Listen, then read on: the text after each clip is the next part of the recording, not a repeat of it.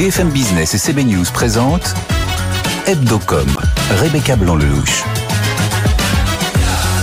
Bonjour, bonjour à tous et bienvenue dans Hebdocom. Très heureuse de vous retrouver aujourd'hui au programme. La fondatrice du média Les Éclaireuses et du podcast C'est qui la bosse, Mélodie Madar, organise un festival pour les femmes entrepreneurs et c'est notre invité en première partie aujourd'hui. Les groupes JC Deco et Avas ont publié leurs résultats, plutôt bons. Julien Keski nous en parlera un peu plus dans son journal. Et puis pour terminer, comme d'habitude, la question Hebdocom de la semaine. Quelle perception de TikTok par les Français euh, qui est accusé de pas mal de choses en ce moment. Harris Interactive a réalisé euh, ce sondage pour BFM Business et pour Tilder. Voilà le programme. Hebdocom, c'est parti. BFM Business, Hebdocom, l'invité média.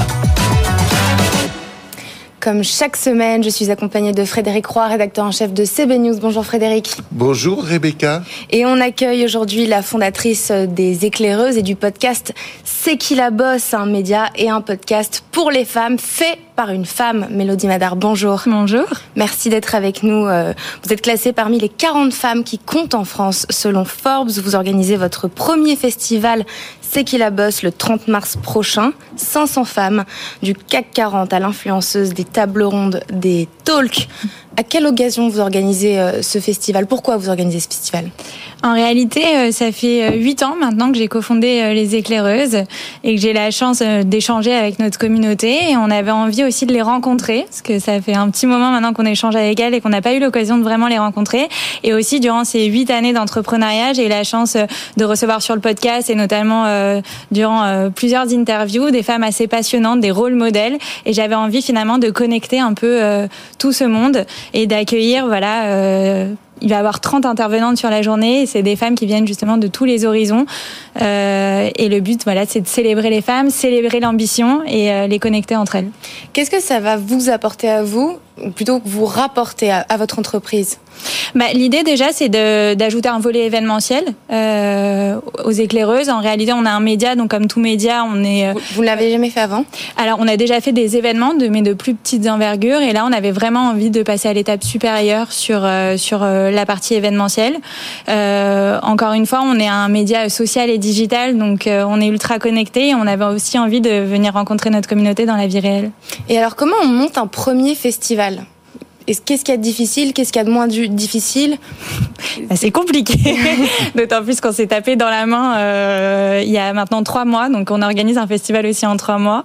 Euh, mais en réalité, on, on, a réussi quand même à se créer un réseau euh, euh assez important au fil euh, de ces années. Et tout le monde a répondu à l'appel, donc c'est assez positif. Et puis on a aussi plein de marques partenaires qui nous accompagnent.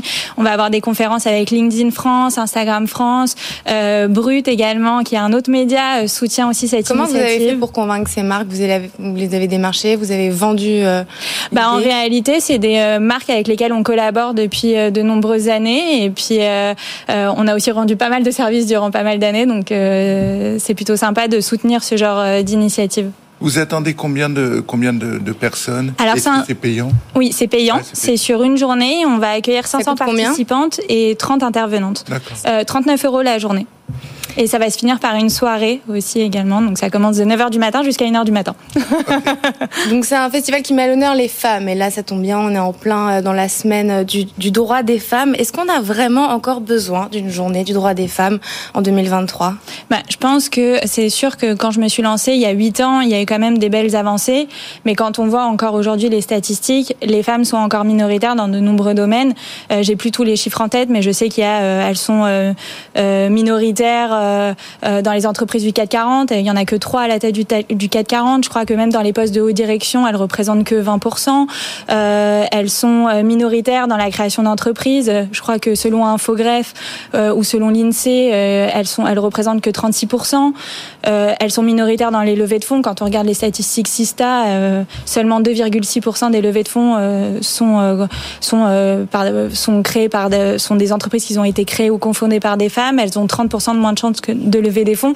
Donc je pense qu'aujourd'hui, même s'il y a des avancées, on voit de plus en plus de femmes oser se lancer et oser prendre des postes à, dans, à haute responsabilité. Il reste encore pas mal de choses à mettre en place. Et les hommes dans ce festival, quelle, quelle, quelle sera leur, leur place Alors évidemment, c'est ce qu'on dit toujours avec les éclaireuses et c'est qui la bosse, c'est que on est là pour mettre en lumière les femmes, mais sans jamais évincer les hommes. Donc évidemment, il va y avoir des participants et des participantes.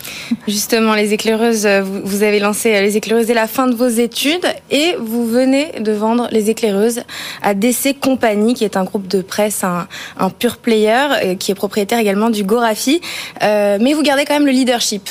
Qu'est-ce qui va changer euh, depuis euh, cette, euh, cette fusion? Bah, En réalité, encore une fois, ça fait huit ans et je pense que j'ai aussi vu mes limites en tant qu'entrepreneuse et que les éclaireuses, c'est aussi mon premier bébé.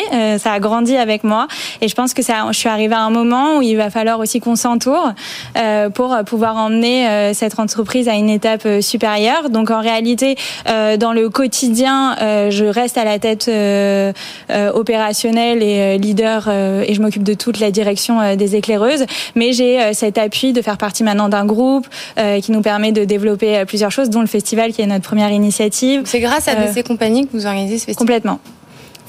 L'idée, c'est de, comme vous dites, la faire, la faire évoluer, la faire grandir. L'idée, c'est c'est quoi, quoi? C'est d'aller jusqu'où? C'est d'autres médias? Ouais, de, déjà, le euh, euh DC Compagnie a pour ambition de faire d'autres acquisitions mhm. sur des entreprises qui ont des activités connexes aux médias, dont le but est justement d'enrichir le business model des médias, euh, ce qui pourrait nous apporter euh, pas mal de choses. Euh, et après, bah, c'est de soutenir aussi euh, toutes les prochaines, les prochains challenges et initiatives qu'on va avoir avec les éclaireuses. Moi, je suis convaincue qu'aujourd'hui, un média social et digital ne doit plus être uniquement là pour inspirer ou pour informer, mais on doit être là aussi pour éveiller les consciences, éduquer, s'engager. Et tout finalement, les projets qu'on développe autour des éclaireuses ont cette vocation-là. On a lancé par exemple en octobre dernier un incubateur euh, féminin de start-up qui s'appelle Propulseur, dans lequel on a accueilli 14 euh, entrepreneuses et 7 start-up. Là, on a cette nouvelle initiative avec le festival et le prochain enjeu sur 2023, c'est de développer et de lancer notre prochain média euh, dédié à l'éducation financière pour les femmes qui va s'appeler Cash sur table. Et encore fois, euh, euh, l'idée, c'est un peu d'éveiller les consciences autour des sujets d'argent et de montrer que c'est aussi des sujets qui concernent les femmes, parce que dans aucun média féminin, on a une rubrique, par exemple, finance ou argent le mien inclus, je m'inclus évidemment dedans et le but c'est encore une fois d'aller euh, bousculer les codes, échanger euh, et éveiller les mentalités sur ce genre de sujet. Quelle est votre principale euh, source de revenus? C'est quoi votre business model sur les éclaireuses, sur C'est qui la bosse Principalement la publicité, notamment le brand content. On faisait partie des premiers médias à avoir développé vraiment ce type de publicité et on a été rentable depuis la première année, donc ça fait huit ans qu'on est rentable, ce qui est assez rare aussi pour un média et on en est assez fiers. Et l'idée, bah voilà, c'est d'y ajouter d'autres d'autres lignes de revenus, comme le volet euh, événementiel. On a un volet club aussi, dans lequel c'est qui la bosse, c'est aussi un club, des dîners euh, dans lequel on réunit euh, des chefs d'entreprise, des dirigeantes et des entrepreneuses. ça, ça fait partie d'une de vos sources de revenus? Complètement. Et à part ça, il y en a d'autres? Non. Euh, les éclaireuses, euh, ça traite de la beauté, de la mode, du lifestyle ou encore du bien-être. Est-ce que vous avez envie ou prévu de vous ouvrir, de vous ouvrir à autre, euh, autre chose? Bah Justement, en fait, il y a trois ans, on a lancé C'est qui la bosse, qui est en réalité une verticale euh, du média Les éclaireuses. Avec C'est qui la bosse, l'idée, c'est voilà de booster l'empowerment et l'ambition féminine. on a pour vocation maintenant de lancer un média sur l'argent qui sera un autre, une autre verticale des mmh. éclaireuses qui va s'appeler Cash sur table. Donc voilà, on, développe de plus en plus de thématiques. Pour euh, terminer cette interview, on accueille notre journaliste euh, Julien Casqui, notre journaliste BFM Business Julien Casqui, pour son questionnaire. Et oui, c'est l'heure du, questionnaire de Mélodie Madar. Mm. Deux minutes, dix questions en rafale. Il faut répondre le plus euh, vite possible. Ok, je suis prête. Est-ce que vous êtes prête? C'est parti. Et eh ben on lance le chrono, c'est parti. Allez, c'est parti. La personnalité féminine qui vous inspire le plus? En France? Dans le monde euh, Shonda Rhimes. Ok, pourquoi? Euh, Parce que j'adore euh, sa façon de mettre en lumière des sujets importants à travers ses séries. La femme que vous auriez rêvé d'être? La femme que j'aurais rêvé d'être. je rêve d'être moi-même. J'essaye d'être la meilleure version de moi-même. C'est déjà bien. Trois ingrédients pour un contenu efficace sur les réseaux sociaux. un efficace, wording impactant, visuel impactant et surtout procurer une émotion à sa communauté. Wording impactant. On peut définir ce que c'est? Oui, c'est-à-dire une légende importante. plutôt Instagram ou TikTok? Instagram, mais je dois me mettre à TikTok. le matin, comment vous informez-vous? Sur les réseaux sociaux. lequel? Instagram. Instagram. Le podcast que vous écoutez? Bliss Stories sur la maternité. plutôt TF1 ou Netflix? Netflix. Votre Madeleine de Proust télévisuelle? Euh, Passe. Il n'y a pas de passe normalement. Votre nouveau patron Geoffrey de la Roca en un mot euh, Boss. Boss? Mm. Et c'est quoi un, boss pour vous Un bon boss Un boss, c'est un bon leader et, et il l'est. La tendance mode de l'été prochain euh, Les imprimés Vous êtes en avance là. Et entreprise à mission ou entreprise à bifton Les deux. Rebecca, la question qu'on vous a pas posée, que vous auriez aimé qu'on vous pose Est-ce qu'il y a une question qu'on a oublié de vous poser? Oui, euh, absolument pas. Vous avez posé toutes les questions. Bravo, Julien. Merci, euh, Mélodie Madar. Vous êtes fondatrice des éclaireuses et du podcast C'est qui la bosse? C'est parti pour le journal de Julien Casqui. BFM Business, Hebdocom, le JT de la com. JC Deco repasse dans le vert en 2022. Avec un bénéfice net de 132 millions euh, d'euros, le groupe retrouve des niveaux d'avant Covid, sauf en Chine, qui vient à peine de lever ses restrictions sanitaires. Le géant de l'affichage a été porté par son activité dans les aéroports, les gares et sur les abribus. Les écrans numériques ont atteint aussi un niveau record. Malgré ces bons résultats, le groupe a plongé en bourse de plus de 10% après leur publication à cause de sa prévision d'un ralentissement de sa croissance au premier trimestre et de l'absence de versement de dividendes. Avas, lui, est en pleine forme en 2022. Le géant de la communication enregistre une croissance organique en hausse de 6,8% et un chiffre d'affaires à 2,8 milliards d'euros. Des bons résultats qui s'expliquent par les dernières acquisitions du groupe et son renforcement à l'étranger, notamment au Royaume-Uni, hein, qui est son deuxième marché en Europe. Sa maison mère euh, Vivendi, en revanche, essuie une perte de plus d'un milliard d'euros. Adidas publie un bénéfice annuel en chute, plombé par l'arrêt de sa collaboration avec Kenny West en octobre dernier. Un arrêt qui lui coûte 500 millions d'euros, un montant qui correspond à la valeur du stock qu'Adidas possède encore de Yeezy, la marque du chanteur. Selon le nouveau patron d'Adidas, Björk Gulden, ce stock pourrait être détruit ou reversé à des associations caritatives. Yeezy avait déjà euh, engendré plus d'un milliard d'euros de ventes l'année dernière. La pub segmentée à la télé progresse en 2022. Avec 1300 euh, campagnes, soit trois fois plus qu'en 2021, la publicité euh, segmentée s'installe progressivement dans les foyers français puisqu'ils sont 6,6 millions à avoir consenti à transmettre leurs données aux opérateurs télécoms. Objectif hein, désormais pour les professionnels du secteur généré plus de 200 millions d'euros de chiffre d'affaires en 2027. La publicité ciblée, on le rappelle, permet aux annonceurs, notamment régionaux, de diffuser leurs pubs en fonction des données de géolocalisation ou de l'âge des téléspectateurs. Magali Berda veut redorer son blason. Elle lance sa propre fédération d'influenceurs.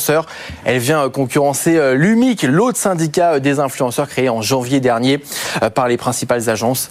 Magali Berda souhaite mettre en place une formation continue obligatoire et une aide juridique pour ses membres. Elle reste visée par une enquête pour pratiques commerciales trompeuses.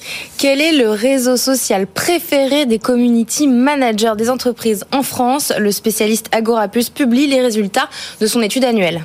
C'est Facebook qui est le réseau social le plus euh, utilisé. La moitié des posts en France euh, publiés en 2022 sont sur Facebook, en raison notamment de sa simplicité à créer euh, du contenu, contrairement à TikTok, par exemple, qui nécessite du montage vidéo.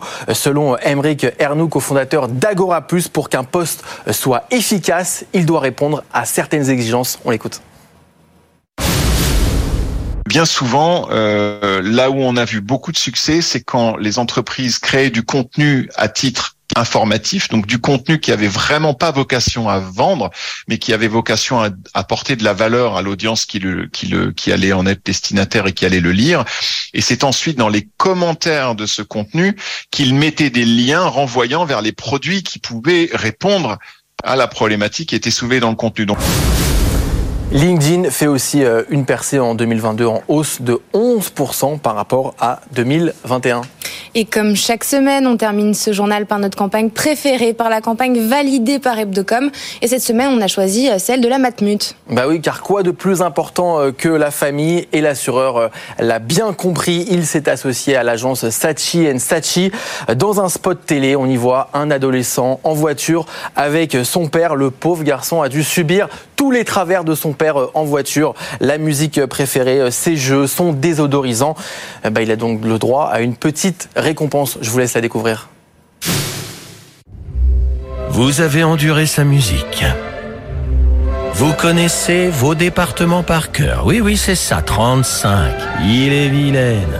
Et pire que tout, vous avez dû supporter cette senteur pomme verte. Et après tout ça, vous ne pourriez pas profiter de son bonus? Avec le bonus Matmet Famille, vous pouvez bénéficier du bonus de vos parents lors de la souscription d'un premier contrat auto. Et ça, c'est plus juste pour tous. Et cette campagne est déclinée en ce moment à la télé, en affichage, en radio et sur tous les réseaux sociaux. Merci beaucoup euh, Julien, c'est parti pour le Focuscom. BFM Business, Hebdocom, le Focuscom. Un projet de loi permettant d'interdire TikTok est soutenu aux États-Unis. La France pourrait aussi interdire le réseau à ses fonctionnaires, comme tout comme Bruxelles, qui a, déjà franchi le pas. TikTok est accablé, est accusé de beaucoup de choses ces derniers jours. Et alors, au vu de ces euh, actualités, on s'est posé plusieurs questions cette semaine. Quel est l'impact de TikTok? TikTok est-elle trop distrayante? Considérez-vous que les informations de l'appli sont crédibles? Rend-elle les enfants vraiment accros? Et alors, la réponse qui ressort d'abord, c'est que trois quarts des Français pensent que TikTok est trop distrayante et 92% des Français soulignent les risques d'addiction pour les enfants. Voilà ce qui ressort le plus. Harris Interactive a réalisé euh, ce sondage pour BFM Business et pour Tilder. Pierre Dumazo, bonjour. Bonjour. Vous êtes associé chez Tilder. Nicolas Godemé, bonjour. Bonjour. Vous êtes associé médiathèque et industrie culturelle chez OnePoint. Pierre, pourquoi on s'inquiète tout d'un coup euh, à propos de TikTok alors que ça existe depuis des années? C'est euh, d'abord et avant tout pour des raisons politiques et géopolitiques. On a accusé TikTok d'espionnage, notamment aux États-Unis, vous l'avez rappelé. on a accusé également euh, TikTok de euh, infantiliser euh, les jeunes, de abrutir entre guillemets avec en les assommant de nombreuses nombreuses vidéos. Et c'est d'abord un sujet politique. Et en fait, il y a eu un glissement du terrain purement politique. En gros, est-ce qu'on espionne? Est-ce que la Chine espionne des officiels aux États-Unis, à la Commission européenne? À et finalement, TikTok, c'est quand même dans la vie quotidienne de très nombreux Français. Est-ce que euh, on serait pas euh, espionné? Est-ce que nos enfants n'y passent pas euh, trop de temps, etc. Donc il y a eu une sorte de glissement de terrain sémantique sur une application qui effectivement existe depuis des années et qui paraissait et qui était inoffensive, où on faisait des petites vidéos, où on dansait, à tiens, c'est peut-être un outil, c'est un outil de soft power chinois, mais qui peut être utilisé à des fins d'espionnage. Ce qui a euh, inquiéter la sphère politique est venu euh, dans le débat et dans la sphère publique. Nicolas Euh, ben, il y a une autre raison, euh, au-delà de la politique, c'est euh, l'essor de TikTok en termes d'usage, puisque c'est devant, en temps passé, c'est devant Facebook, Instagram, Snapchat, et ça va rejoindre en 2023, fin 2023, ça va rejoindre Netflix en temps passé, à peu près une heure par jour. Et quand on prend les, les, jeunes, les mineurs, c'est pratiquement deux heures par jour qui passent sur, sur ces écrans. Donc il y a, y a ce sujet-là. Et tous les les, risques euh, associés euh, d'espionnage, parce qu'il y a beaucoup de données euh, qui sont captées par, par l'application sur les téléphones de, de, tous les utilisateurs.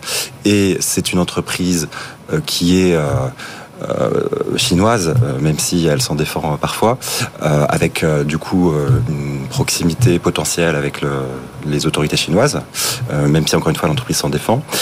et puis il y a des risques sur les comportements des jeunes, avec des risques d'addiction, de dysmorphie. Il y a des fils qui sont utilisés par les jeunes qui ont un impact aussi sur leur comportement. Il n'y a pas une, une, une fracture culturel ou générationnel qui est que bon clairement TikTok c'est plus vu par des par des jeunes que, que, que par des vieux si pour dire les choses clairement je me mets dans le deuxième camp et que dans celui-là il y a quand même pas mal aussi de responsables politiques qu'au fond euh, c'est un monde que qui n'est pas connu ou qui est juste perçu parce qu'ils voient à travers leurs propres enfants, ou ce que nous voyons à travers nos propres enfants. Oui, c'est aussi perçu euh, comme une menace pour toutes les raisons euh, qui viennent d'être évoquées. Et il y a des données d'ailleurs intéressantes dans le sondage Harris de, cette semaine.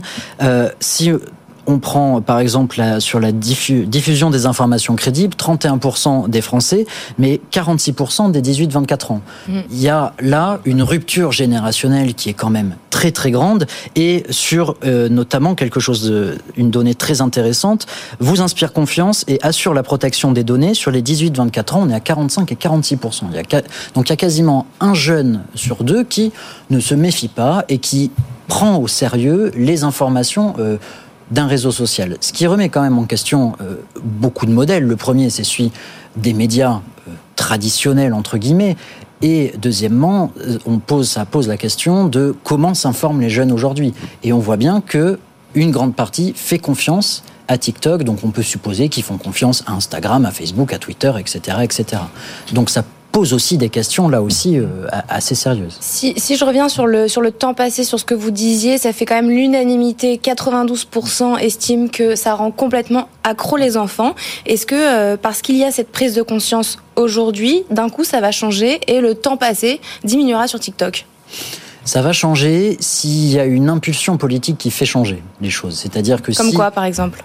Comme un projet de loi euh, qui pourrait interdire euh, TikTok, comme le ministère de l'Éducation nationale, qui peut mettre en garde, qui le fait déjà d'ailleurs, sur le temps euh, que les jeunes passent devant les écrans. Il faut, je pense, un message politique pour une prise de conscience. Mais il y, a des initiatives qui sont prises par TikTok d'ailleurs dans le monde occidental, puisqu'ils sont, ils ont annoncé qu'il y aurait des annonces au bout d'une heure pour les jeunes de moins de 18 ans et que les parents aussi pourraient lier leur compte avec ceux de leurs enfants pour essayer de contrôler un peu ce qu'ils font. Mais ce qui est important ce qui est amusant de noter aussi, c'est que l'équivalent de TikTok en Chine qui s'appelle Douyin, euh, qui n'a pas les mêmes contenus. Euh, là, il y a une interdiction euh, stricte d'utilisation de TikTok de plus de 40 minutes pour les pour les moins de 14 ans, avec des mécanismes d'ailleurs de reconnaissance faciale pour s'assurer que c'est bien bloqué. Donc il y a, il y a aussi un traitement qui est un peu différent entre l'Occident et, et la Chine. En ce moment, des restrictions euh, sont en train de tomber. TikTok a fait appel à des garde-fous, a investi 1 milliard 200 millions d'euros dans des data centers pour sécuriser ces données. Euh, Nicolas, est-ce que c'est suffisant pour euh, convaincre les autorités? Alors effectivement, ils ont ils ont annoncé ce projet qui s'appelle Clover en Europe, qui est et qui s'appelle Texas aux États-Unis. L'idée, c'est d'avoir des data centers en Europe et aux États-Unis qui vont être contrôlés par des entreprises soit européennes, soit Oracle aux États-Unis et qui seront également chargés de euh, relire euh, le code de chaque nouvelle version euh, de TikTok. donc, je pense que c'est. Est-ce que c'est suffisant? Est-ce que c'est suffisant? Alors, c'est une très bonne question parce que finalement, les données, elles ont beau être stockées sur des data centers en Europe ou aux États-Unis, elles sont bien obligées de naviguer via Internet pour mhm. atteindre le téléphone des mhm. utilisateurs. Et puis, le rythme aussi très soutenu des nouvelles versions, parce qu'il y a sans cesse des nouvelles versions de l'application, fait que la responsabilité qui va porter sur entre guillemets les validateurs technologiques européens ou Oracle, s'agissant des États-Unis, euh, va être euh, extrêmement lourde. Pierre Dumazo, je voudrais qu'on termine là-dessus. 54% des Français estiment que TikTok est aussi un instrument d'espionnage chinois. On en pense quoi de cette donnée? C'est assez. Euh, qu'est-ce qu'on peut en penser? Plusieurs choses. la première, c'est évidemment un, disons, un résumé de l'actualité géopolitique. mais on note quand même 54%, c'est plus d'un Français sur deux, il y a quand même une méfiance qui est assez significative. Donc, peut-être que la prise de conscience euh, des parents sur les enfants viendra aussi de là si la majorité de la population se méfie euh, d'une application euh, étrangère. On parle de TikTok, mais on pourrait en citer plein d'autres venant d'autres pays. Mais c'est une donnée assez intéressante, ce qui veut dire que la prise de conscience est quand même assez effective. Rapidement, Nicolas. Avec quand même un enjeu majeur d'éducation de la jeunesse aux médias et à ce type de réseaux sociaux, parce que dans le sondage évoqué tout à l'heure, on voit que presque la majorité des jeunes considèrent que les informations sur TikTok sont, sont fiables, mhm. alors qu'il y a une étude de NewsGuard qui date de septembre 2022 qui montre qu'une vidéo sur cinq, en fait, est une vidéo de fausses nouvelles et c'est le, le, plus fort ratio sur, sur l'ensemble des réseaux sociaux. Et alors que les jeunes utilisent même davantage TikTok que Google comme, euh, comme moteur pour rechercher des informations. Donc je pense qu'il y a vraiment un enjeu majeur d'éducation des jeunes aux médias et aux réseaux sociaux. Merci euh, Nicolas Godmet, vous êtes associé médiathèque et industrie euh, culturelle chez OnePoint. Merci Pierre Dumazo, vous êtes associé chez Tilder. C'est parti pour la chronique de Frédéric Roy. BFM Business, Hebdocom, la chronique média. On parle de sobriété, Frédéric, cette semaine. Oui, Rebecca, de sobriété énergétique, bien sûr. C'est un sujet un peu compliqué pour le monde de la publicité qui, par nature, a vocation plutôt à vendre des produits ou des services, ce qui n'est pas exactement compatible avec la notion de sobriété. C'est la raison pour laquelle le secteur se défend évidemment ardemment sur ce sujet.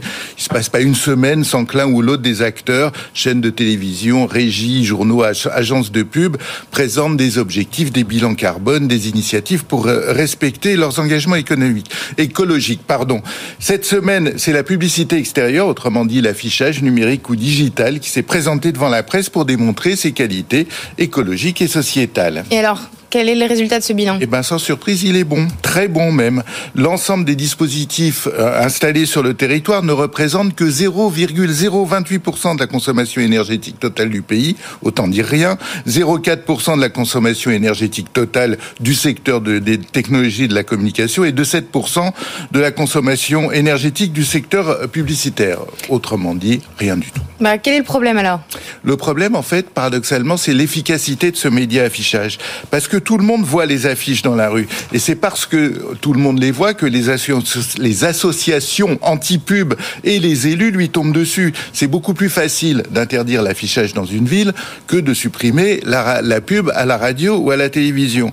Le paradoxe souligné d'ailleurs hier par les, les, les professionnels du secteur, c'est que la visibilité des panneaux est précisément la source de leur sobriété. Un panneau publicitaire est vu par des centaines ou des milliers de gens. Une bannière sur Internet, elle n'est vue que par la personne qui est en train de la voir. Donc si on supprimait l'affichage publicitaire en France, on ne ferait pas de sobriété énergétique. En revanche, ce serait beaucoup plus payant sur le plan politique et ça, c'est ce qu'aiment bien les élus, bien sûr. Merci Frédéric Roy, merci à tous de nous avoir suivis. Rendez-vous la semaine prochaine, même heure, même endroit, mais surtout en replay sur toutes nos plateformes. Très bon week-end sur BFM Business. Hebdocom sur BFM Business.